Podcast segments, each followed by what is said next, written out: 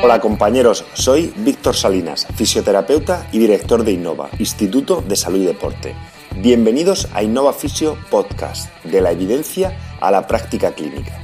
Un espacio en el que compartiremos los resultados de los últimos estudios en fisioterapia del sistema musculoesquelético y entrevistas a referentes en nuestra profesión y profesiones afines. Todos tenemos unas agendas muy apretadas que nos impiden estar al día en nuestra profesión y por eso el objetivo de este podcast es hacer accesible al fisioterapeuta las últimas investigaciones de una manera sencilla, clara y con una evidente aplicación práctica. Estar al día en tu profesión está a tu alcance. ¡Comenzamos! Hola compañeros, bienvenidos a un nuevo episodio de Innova Fisio Podcast. En el capítulo de hoy hablaremos sobre un editorial publicado en British Journal of Sports Medicine en 2019. Se trata de un abordaje, de un cambio en el abordaje del sistema del dolor de, origen musculoesquelético y algunas acciones que podemos eh, adoptar para cambiar un enfoque mecanicista y un enfoque eh, localizado por articulaciones hacia un enfoque mucho más global y centrado en la persona. La, investigación clínica actual, la educación y la práctica casi siempre generan un foco regionalista o mecanicista en relación al dolor de rodilla, el dolor de cadera, de cuello, de hombro o de la zona lumbar. Existe bastante evidencia que todos estos eh, desórdenes del sistema musculoesquelético presentan muchas comorbilidades similares y casi siempre además nos encontramos con un perfil de riesgo biopsicosocial en relación al dolor y a la discapacidad muy parecido en todos nuestros pacientes. Por lo tanto, yo creo que es necesario que se realice un cambio en, la, en el abordaje del paciente, en el que el paciente sea el principal protagonista de su proceso. Y esta mejora en la práctica eh, clínica eh, lo que nos conllevaría es eh, a llevar a los, a los clínicos a enfocalizar el contexto del paciente, a observar los posibles factores biopsicosociales que son modificables, al uso de estrategias de educación, tanto en relación al dolor como en relación a la intervención mediante el ejercicio terapéutico y evitar un uso excesivo de las teráticas pasivas y considerar solamente eh, los procedimientos quirúrgicos basados en la evidencia para aquellos casos que realmente exista una indicación extremadamente clara y en la que los eh, eh, abordajes no quirúrgicos realmente no puedan ser llevados a cabo por alguna circunstancia. Algunas de las acciones o cinco acciones que recomiendan los autores, independientemente de la localización del dolor de nuestro paciente, son eh, un screening para factores psicosociales y comorbilidades de salud. Sin lugar a dudas, Comunicarnos con nuestros pacientes es clave. La importancia de una historia clínica detallada en la que podamos ver los diversos eh, drivers biopsicosociales del dolor, en el que podamos ver cuáles son las percepciones del dolor del paciente, cuáles son las estrategias emocionales para poder eh, conllevar ese dolor, cuál es el contexto social del paciente, cuáles son los estilos de vida y sobre todo el nivel de actividad física y al igual que algunas eh, presencia de comorbilidades resultan fundamentales en el abordaje de cualquier paciente de dolor del sistema musculoesquelético. Sabemos que hay algunos cuestionarios, como el Orebro, que identifican barreras en la recuperación y targets terapéuticos para la valoración y el cuidado.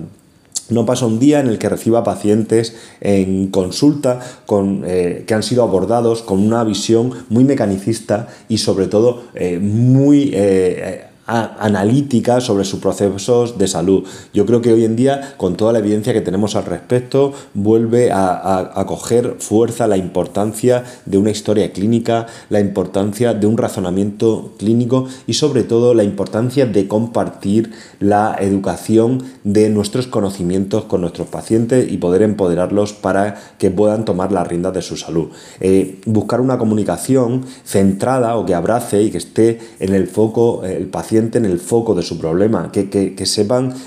que, que les preguntemos Cuéntame tu historia, cuéntame tu experiencia del dolor, qué es lo que tú piensas, qué crees que te sucede, qué, qué, haces cuando tienes dolor, cuando aumenta el dolor, qué cosas crees que te van bien, qué cosas que te van mal, qué impacto ha tenido tu dolor en relación a, tu vida, a tu vida social, a tu vida laboral, a tu vida deportiva, qué es qué te preocupa, cómo te visualizas en el, en el, en el futuro, qué crees que puedes hacer ¿Por qué te da miedo eh, coger o doblar la espalda o salir a correr o hacer ejercicio? ¿Crees que puedes empeorar tu problema? ¿Cuáles son los factores sociales? ¿Cuáles son tus objetivos reales, eh, eh, concretos en un momento determinado? ¿Qué expectativas quieres? Todo esto son preguntas que nosotros debemos de saber de la persona que tenemos delante si queremos poder ayudarla. ¿Qué, piensa aquella persona para conseguir sus, sus objetivos. La comunicación que está centrada en la narrativa del paciente y centrada en el paciente puede ayudarnos de manera clara a los clínicos a mejorar los efectos de nuestras intervenciones. Otro punto importante es educar más allá de las palabras usando realmente abordajes activos. Los, pacientes casi siempre, o los, clínicos casi siempre abordan educación como un aspecto central en, en el cuidado del paciente, dándole información en relación a cómo facilitar cambios de comportamiento. Pero esto normalmente engloba o debería de englobar el uso de un lenguaje sencillo y claro y sobre todo tratar de erradicar todos los mitos que hay en relación a tres aspectos fundamentales del abordaje del sistema musculoesquelético. Los mitos en relación al dolor y daño estructural, que hablaremos en futuros podcasts, la relación entre los hallazgos de imagen y el dolor y sobre todo entre el miedo del, ejercicio, la quinesiofobia en relación al eh, dolor musculoesquelético. El, el aprendizaje compartimental, como podría ser la terapia de ejercicio, puede ser usada para tratar de hacerle ver al paciente cómo muchas de sus creencias eh, son innecesarias y cómo se pueden poner en marcha de una manera mucho más efectiva y tratar de dotarlos de autoeficacia para que realmente puedan ser o tener mejores resultados a lo largo de nuestro programa de ejercicio terapéutico. Y al final esto mm, engloba o eh, acaba finalizando en buscar o dirigir o entrenar hacia un autocuidado del paciente. Un manejo activo normalmente genera un alivio del dolor y mejora la función en numerosas condiciones de salud y en numerosas comorbilidades. Durante este proceso,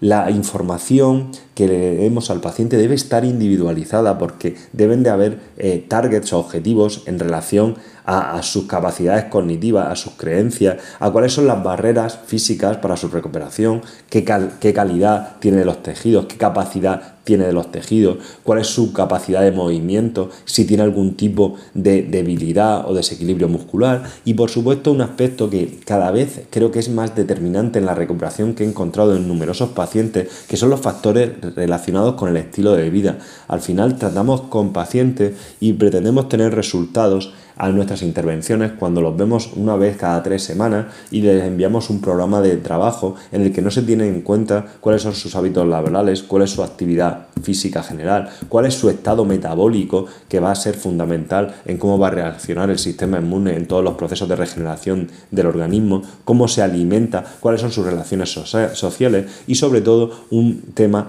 absolutamente dejado y que es fundamental en la recuperación de cualquier proceso es cuál es su relación con los hábitos de sueño. Por lo tanto, los pacientes o los, clínicos deberíamos de, tratar ahora más que nunca con la evidencia que existe, con los conocimientos que tenemos, de huir de un proceso de